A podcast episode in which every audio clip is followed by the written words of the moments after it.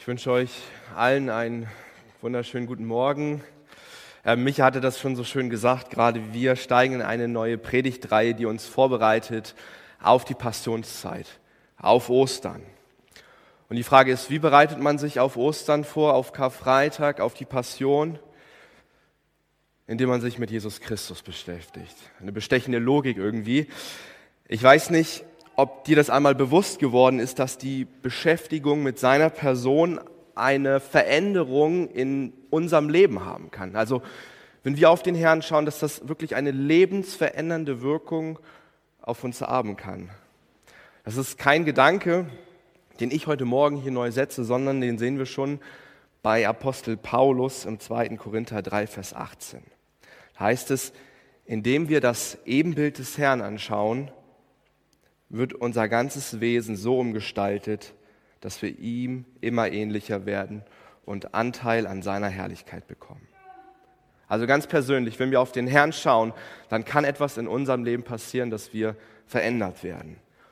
Und ich glaube, das ist nicht nur persönlich etwas, wo wir Veränderung erfahren können, sondern auch mit dem Blick auf Gemeinschaft, auf Einheit. Martin hatte das in der Mitgliederversammlung so schön gesagt. Einheit ist immer ein Geschenk ein Geschenk von Jesus. Sie geschieht da, wo wir gemeinsam auf den Herrn schauen, ihn anbeten.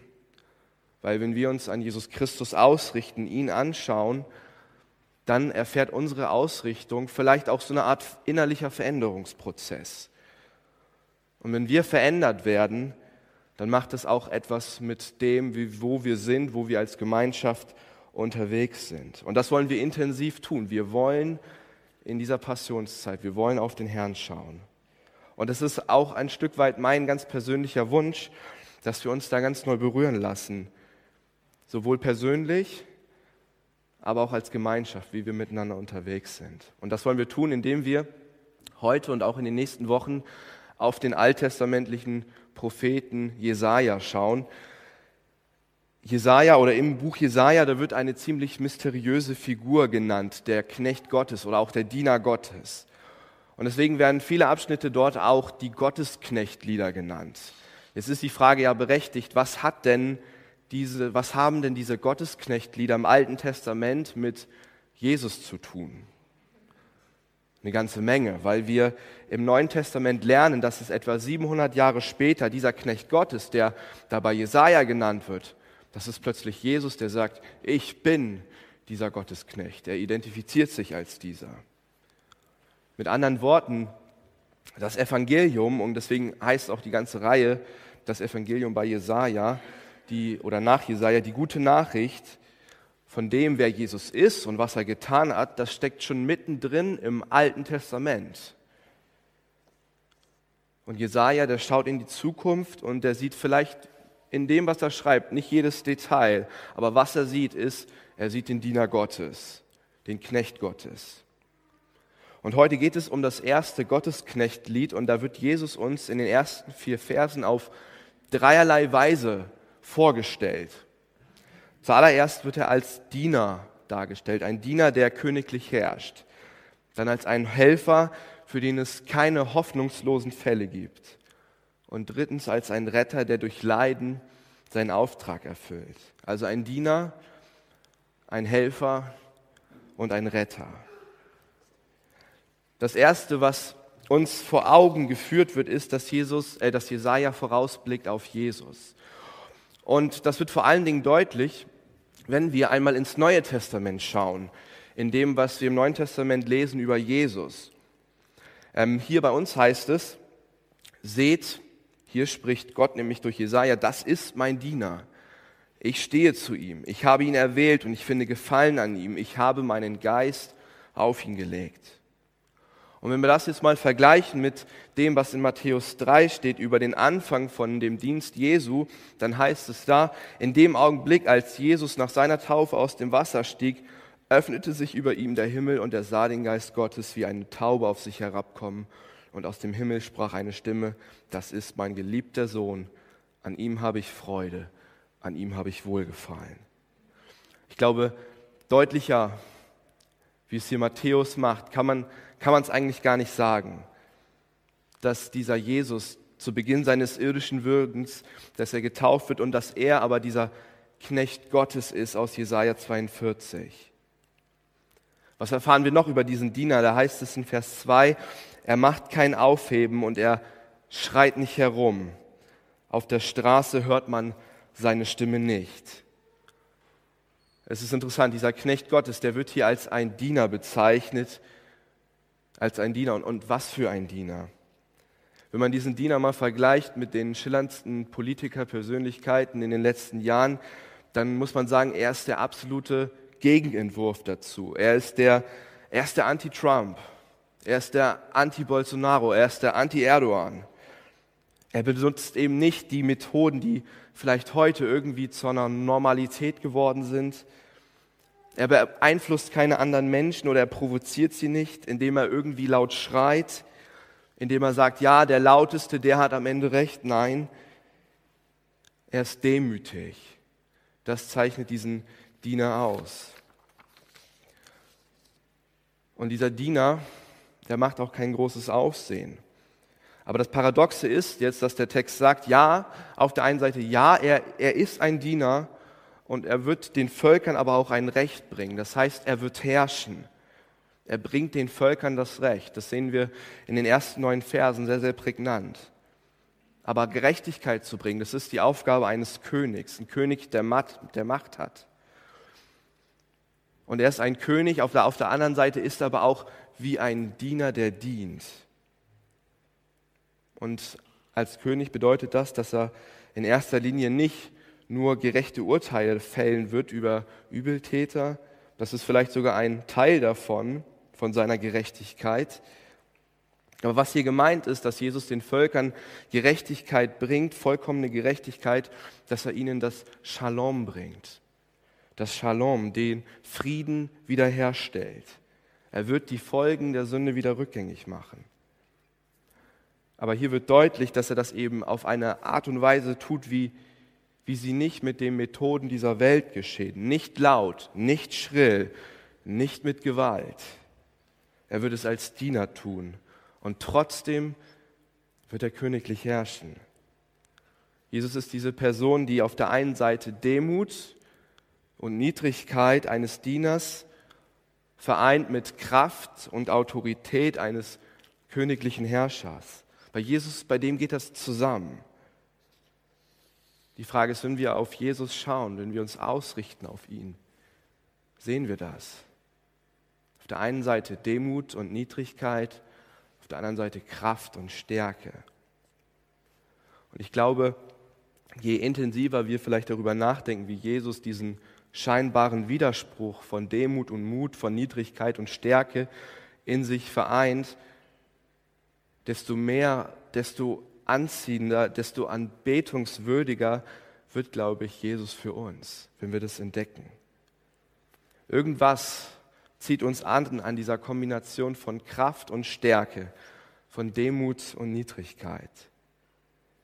Stell dir mal so eine Person in der Gemeinde vor. Ich glaube, wir würden staunen, wir würden sagen, wow, so eine Person würde uns gut tun. Vor einigen Tagen gab es so eine Art Rückblick von einem sehr, sehr bekannten Sportler, Dirk Nowitzki. Vor ziemlich genau drei Jahren hat er nämlich in der Basketballliga der NBA, die beste Basketballliga, wo man spielen kann, einen Rekord aufgestellt, dass er unter den Top 6 Sportlern gekommen ist, die 30.000 Punkte geworfen hat. Und die Zeitung damals, die haben getitelt, wow, was für eine großartige Leistung. Aber was sie damals noch gesagt haben, was viel größer ist als seine Leistung, das ist seine Persönlichkeit. Da wurde über ihn geschrieben, er ist freundlich, er ist nett, dem sind keine Fragen zu viel, der tickt nicht aus, der macht andere Leute nicht fertig. Er ist nett. Er kennt jede Person, angefangen von der Reinigungskraft im Basketballclub bis hin zu dem Besitzer. Und niemand findet etwas Schlechtes an ihm. Und wir sehen das vielleicht immer wieder an bekannten Persönlichkeiten oder auch an Freunden bei uns, wo wir sehen, wow, da kommt Demut und Respekt zusammen. Das ist wahre Größe. Das, das lässt die Person attraktiv erscheinen. Stellt euch mal einen Chef in einer Firma vor, der, der eine Autorität ist. Und er kann alles bestimmen. Er ist sehr, sehr kompetent in dem, was er macht. Aber wenn ihr merkt vielleicht, dass dieser Chef sich vor schwierigen Entscheidungen den Rat oder die Einschätzung von Mitarbeitern einholt, dann würden wir sagen, wow, hey, das ist nicht nur ein Chef, das ist wahre Größe. Stell dir mal einen hochrangigen Politiker vor, vielleicht einen, einen Kanzler. Nicht während der Bundestagswahlen, wenn vielleicht die Kameras wirklich aus sind. Und du siehst ihn in einem unbeobachteten Moment. Er geht zu einem Obdachlosen hin und er dient ihm. Wir würden sagen, wow, das, das ist wahre Größe, das ist anziehend. Und normalerweise würden wir sagen, egal wie überaus begabt oder intelligent oder einflussreich oder mächtig eine Person ist, ihre wahre Größe zeigt eine Person an ihrer Demut und an ihrer Stärke, an ihrer Bescheidenheit, an ihrer dienenden Haltung. Und ich glaube, das finden wir in größtmöglichster Form in Jesus Christus. Die Frage Demut und Stärke, was, was ist das? Was hat das jetzt mit uns zu tun? Und ich glaube, dieses scheinbare Paradoxe, dieses Nebeneinander von Demut und Mut, von dienender Niedrigkeit und königlicher Stärke, das ist auch oder das sollte auch ein Kennzeichen von Gemeinde sein, von Menschen, die sagen, ich folge Jesus nach. Demut und Mut, Niedrigkeit und königliche Stärke sollten Kennzeichen von Nachfolger sein, die Jesus Christus nacheifern, die ihm hinterhergehen. Dieses Zusammenspiel, das sollte ein Kennzeichen sein. Ich weiß nicht, tatsächlich, wie du dich in deiner Nachfolge gerade siehst, wo du vielleicht gerade stehst. Wenn du vielleicht von Natur aus eher so eine, eher jemand bist, der zurückhaltend ist, der vielleicht eher passiv ist, dann bedeutet das für uns oder vielleicht für dich, dass das auch gleichzeitig in deiner Nachfolge einhergeht mit Mut und Stärke und Aktivität, die sich da herausbilden sollte. Und gleichzeitig bedeutet das aber auch, wenn du vielleicht von Natur aus jemand bist, der klar ist, der selbstsicher ist, überzeugt, dann sollte das in unserer Nachfolge auch einhergehen mit einer Entwicklung, die uns immer sanfter werden lässt, immer demütiger, immer weicher, immer gnädiger. Warum? Weil wenn wir auf Jesus Christus schauen, nach 2. Korinther 3, Vers 18, dann werden wir verändert. Wenn wir ihn anschauen, dann sehen wir nämlich diese Dinge gepaart. Stärke und Niedrigkeit und Mut und Demut. Also Jesus ist ein Diener und ich komme zu meinem zweiten Punkt. Jesus ist auch ein Helfer. Ein Helfer, für den es keine hoffnungslosen Fälle gibt. In Vers 3, da heißt es, das geknickte Rohr bricht er nicht durch und den glimmenden Docht löscht er nicht aus. Und ich glaube, wir müssen hier einmal anhalten und uns diese Bilder vor Augen führen. Das geknickte Rohr, das ist quasi so ein Halm, der vollständig, ah, nicht vollständig, aber fast in zwei gebrochen ist. Er ist eigentlich so geknickt, dass er keine Chance mehr hat, irgendwie Frucht zu bringen. Und wir würden sagen, ja, das, das ist eigentlich vorbei. Er ist komplett geknickt, er kann keine Frucht bringen.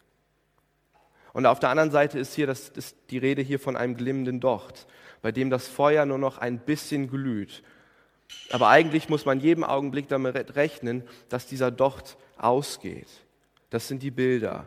Aber das wird jetzt hier auf das Handeln von Jesus übertragen. Und das bedeutet letztendlich, dass Jesus zu uns sagt, weißt du was, ich sehe dich, ich, ich sehe deine Frustration. Ich sehe, ich sehe da, wo du vielleicht gerade im Leben stehst. Egal wie geknickt dein Rohr ist, egal wie wenig der Docht vielleicht noch klimmt, es es gibt für mich keine hoffnungslose Fälle, keine hoffnungslosen Situationen. Und Jesus, der wird uns hier wie ein großer Hoffnungsvermittler vor Augen geführt. Und damit ist er auch für uns ein großes Vorbild, wenn, wenn wir leiten, wenn wir da sind. Und ich will das mal vielleicht auch runterbrechen auf uns hier als Gemeinde. Wenn du leitest oder dich in Gemeinde einbringst oder dich in das Leben eines anderen Menschen investierst, dann bist du für diese Person ein Hoffnungsvermittler. In dem Augenblick, wo du dich in Menschen investierst, wo du ihnen Hoffnung gibst, da wirst du zu einem Leiter in ihrem Leben, wo sie sich an dich orientieren. Da, wo du reingehst, wo du Hoffnung versprühst. Und das wird auch hier bei Jesus deutlich. Aber seine Mission, sein Auftrag ist gerade nicht, das geknickte Rohr oder den glimmenden Docht ganz auszulöschen oder ganz zu brechen. Nein. sondern er ist eben gekommen, um zu heilen. Er ist gekommen, um zu verbinden, um Hoffnung zu geben, um uns eine Zukunft zu schenken. Und das ist das Evangelium bei Jesaja. Das ist die gute Nachricht. Ich habe euch heute Morgen so einen Spiegel mitgebracht. Und ich habe diesen Spiegel bewusst auch unter das Kreuz gestellt. Weil wenn wir auf den Herrn schauen, dann fordert das uns auch selber heraus, uns selbst, mit uns selbst tatsächlich auch in eine Art Konfrontation zu gehen, nämlich zu fragen, wo stehe ich denn eigentlich? Ich weiß nicht, wenn du in diesen Spiegel schaust, was du dann siehst, wenn du ihn dir mal innerlich vorhältst. Ich kann mir vorstellen heute Morgen, dass es Leute gibt, die sagen, ja, ich, ich fühle mich im Augenblick wirklich wie so ein geknicktes Rohr, wie so ein glimmender Docht. Es gibt vielleicht auch Menschen, die in diesen Spiegel schauen und dann feststecken oder feststellen müssen, wie geknickt eigentlich ihr Heim ist und wie wenig Feuer noch in ihnen glimmt. Es gibt vielleicht auch Menschen unter uns, die feststellen müssen, wenn sie in diesen Spiegel schauen, wow, ich sehe da plötzlich viele Kurven in meinem Leben, die ich mitgenommen habe. Es gibt vielleicht Menschen, deren Seele belastet ist, aus unterschiedlichen Gründen. Und dann gibt es auch diejenigen unter uns, deren Docht vielleicht nur noch gelimmt, weil von außen immer so ein Wind gegenweht. Das ist vielleicht Anfechtung, das ist die Gebrechlichkeit des Alters, das, ist, das sind Herausforderungen, die Sorge im familiären Bereich. Aber wir sehen uns alle, glaube ich, in diesem Bild wieder, das Jesaja hier sagt. Er sagt nämlich, das geknickte Rohr, der glimmende Docht, das sind Bilder, da können wir uns wiederfinden. Und egal, zu welcher Gruppe du dich vielleicht zählst, die ich gerade aufgezählt habe, Gott sagt dir zu, mein Sohn Jesus Christus ist eben nicht in diese Welt gesandt worden, um dein Knick endgültig zu brechen, dein Docht endgültig zu löschen. Was siehst du, wenn du in diesen Spiegel schaust? Was siehst du? Im Jahre 1884 hat Charles Spurgeon, ein großer Prediger, zu diesem Text gesagt, ein glimmender Docht ist nicht nichts. Ein glimmender Docht ist nicht nichts. Ein glimmender Docht kann immer noch Kraft entfalten. Und dann sagt er sinngemäß, was, glaube ich, wichtig ist zu verstehen. Was passiert, wenn, wenn ein fast ausgegangener Docht plötzlich in einen Heuhaufen gelegt wird? Was passiert dann? Es kann plötzlich anfangen zu brennen. Es kann vielleicht sogar ein richtiger Flächenbrand werden. Und Spurgeon sagt, genau das kann passieren, wenn Menschen den glimmenden Docht wahrnehmen und sie vielleicht traurig darüber sehen, wenn sie in diesen Spiegel schauen und das für sich persönlich wahrnehmen, wenn sie anfangen zu sagen, ich, ich will nicht mehr, dass mein Docht glimmt. Ich will, dass er brennt. Ich will, dass mein Heim wieder ein Gerade ist. Wenn wir Jesus an unsere erste Stelle stellen, dann kann dieses geknickte Rohr oder dieser glimmende Docht vielleicht wieder auch zu einem Flächenbrand werden. Jesus kann. Und die Frage ist, wie geht das? Und damit gehe ich auf meinen dritten und letzten Punkt ein. Er kommt als ein Retter, der durch Leiden seinen Auftrag erfüllt.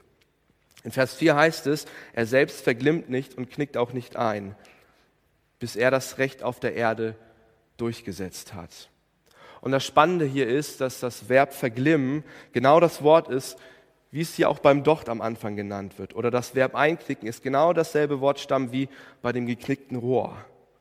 Das heißt, wir kriegen hier etwas gegenübergestellt, dass Jesaja sagt, pass mal auf, pass mal auf, der glimmende Docht, der wird nicht zerbrechen und auch er selbst, auch er selbst wird nicht einknicken oder verglimmen.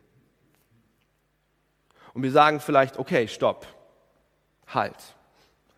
Also so gut, so gut kenne ich die Bibel schon, dass wir sagen würden, Jesus, Jesus wurde doch geknickt, oder? Wurde er nicht quasi von seinen Gegnern gezwungen einzuknicken? Wurde das Feuer seines Lebens nicht ausgelöscht? Und die Antwort ist ja, natürlich, das stimmt, er wurde getötet. Aber paradoxerweise wurde er gerade dadurch nicht eingeknickt, sondern er hat seinen Auftrag erfüllt. Jesus hat am Kreuz alles gegeben, aber gerade dadurch wurde er in die Lage versetzt, die vollkommene Gerechtigkeit, den Shalom an alle Enden der, an alle Enden der Erde zu bringen. Und der Punkt ist, glaube ich, hier, dass ja, Jesus, Jesus wurde gebrochen. Aber er wurde gebrochen, damit er sich um unsere Knicke, um unseren glimmenden Docht kümmern kann. Jesus ist für uns gestorben und er ist wieder auferstanden, weil er durch Leiden seinen Auftrag erfüllt.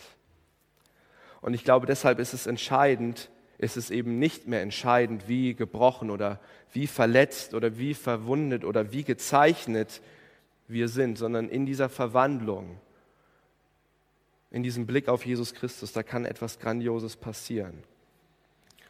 Es wird nämlich deutlich, dass Gott etwas an uns tut, was er laut Jesaja 42 eigentlich an seinem Diener getan hat. Anstatt dass der Docht verglimmt, anstatt endgültig gebrochen zu sein, da kommt Jesus Christus und interveniert. Er tut das, was er laut Vers 1 an Jesus getan hat, das tut er nämlich an uns. Er legt nämlich seinen Geist auf uns. In Vers 1 ist es der Geist, der auf seinem Diener liegt. Aber er liegt ihn auf dich und er sagt, an dir, mein Sohn, an dir, meine Tochter, habe ich wohlgefallen. Gott sagt, ich habe Freude an dir, als wärst du mein Sohn. Ich habe Gefallen an dir, als wärst du ohne Sünde. Ich freue mich über dich, als wäre seine Gerechtigkeit auf dir. Und ich glaube, wer sich im Glauben an Jesus dranhängt, für den gilt, was, was Gott hier über diesen Diener sagt in Vers 1. Und es ist auch ein unheimlicher Zuspruch für uns innerlich, wenn wir sagen, ich bin gebrochen, ich bin ausgebrannt, ich bin wie so ein zerschlagenes Gemüt, so ein glimmender Docht. Dann ist nämlich seine Anerkennung über mich als sein Kind Gottes echtes Balsam für die Seele, wahre Medizin.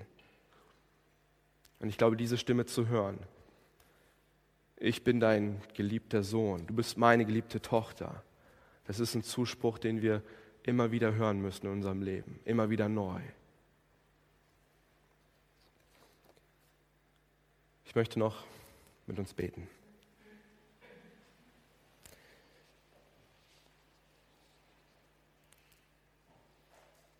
Himmlischer Vater, wir wollen dir danken für diesen Text und auch für diese Erinnerung. Wir durften es jetzt hier in Jesaja 42 hören, dass dein Sohn gekommen ist, um uns zu heilen. Dass dein Sohn unser geknicktes Rohr, unser glimmenden Docht nicht einfach so dahinraffen lässt. Und dass es bei dir auch keine hoffnungslosen, hoffnungslose Fälle oder irgendwie auch hoffnungslose Situationen gibt. Und ich möchte dich bitten, Herr, dass wir das persönlich in unserem Leben erfahren, dass wir das als Gemeinde erleben, dass wir diese Stimme von dir neu hören können. Dass wir das sehen dürfen, wenn wir in dieser Oster- oder in dieser Passionszeit auf dich schauen, wenn wir uns nach dir ausrichten. Lass uns deine Stimme hören, ganz persönlich. Du bist meine geliebte Tochter, du bist mein geliebter Sohn. Ich habe Freude an dir. Sprich du laut, Herr. In Jesu Namen. Amen.